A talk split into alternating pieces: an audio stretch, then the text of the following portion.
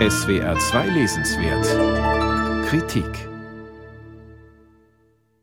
Wir klagen die V-Person des Thüringer Landesamts für Verfassungsschutz Tino Brandt, des Aufbaus der Dachorganisation des NSU, des Thüringer Heimatschutz und der Unterstützung des NSU an.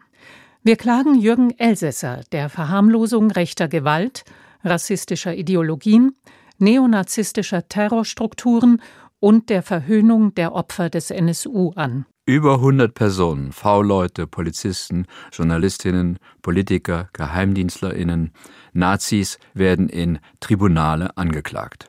Deren Rolle im und Beitrag zum NSU-Komplex wird in präzise recherchierten Texten mit Quellenangaben dargestellt. Stefan Schäfer, VS-Intellektueller des Landesamts für Verfassungsschutz Thüringen.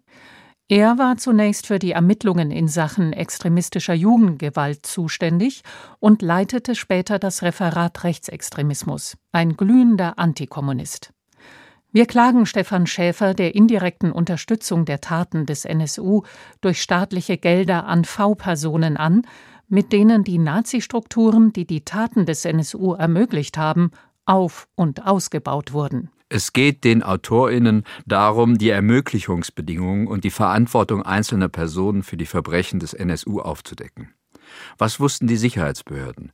Warum wurde das Wissen der Betroffenen systematisch ignoriert? Warum die Opfer zu TäterInnen gemacht? Wurden Rechtsradikalismus und Rassismus durch Tun, Nichttun, Verharmlosen, Verhöhnen von Opfern, Schreddern von Akten, Alimentierung des NSU-Netzwerks durch den Verfassungsschutz etc. unterstützt? Welche Verbindung gab es von NSU und Politik, Polizei, Geheimdiensten?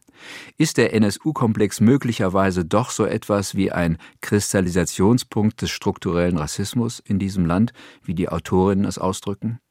Es haben sich, das macht das Buch erschreckend deutlich, seit Beginn der 90er Jahre Strukturen des rechtsradikalen Terrorismus entwickelt, die den NSU erst möglich machten. Tribunale widerlegt die Einzeltäter-These eindringlich.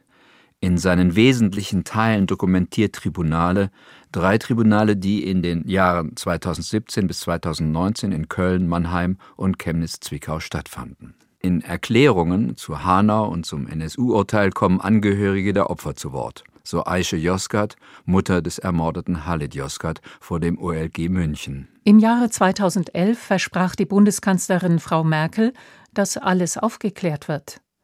Wir haben noch nichts gesehen, noch nichts gehört.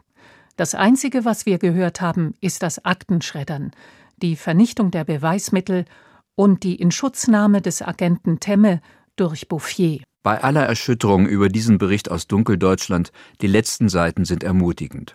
25 Seiten dicht bedruckt mit Initiativen, Netzwerken und Organisationen, die gegen Rassismus und Rechtsradikalismus aktiv sind und eine lange Liste von Veröffentlichungen von Webdokumentationen, Theater- und Hörstücken, Büchern, die sich kritisch mit dem NSU-Komplex auseinandersetzen.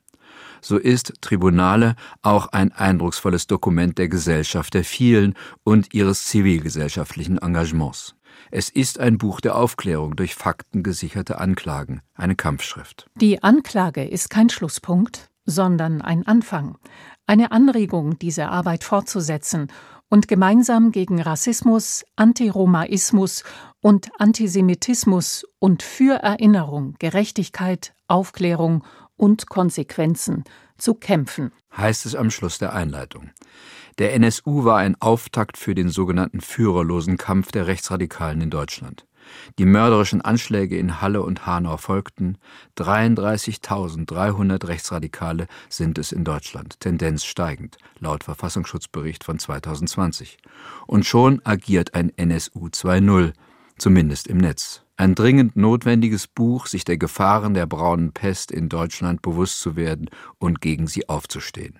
Tribunale, herausgegeben vom Aktionsbündnis NSU-Komplex auflösen, bei Assoziation A, 304 Seiten, 16 Euro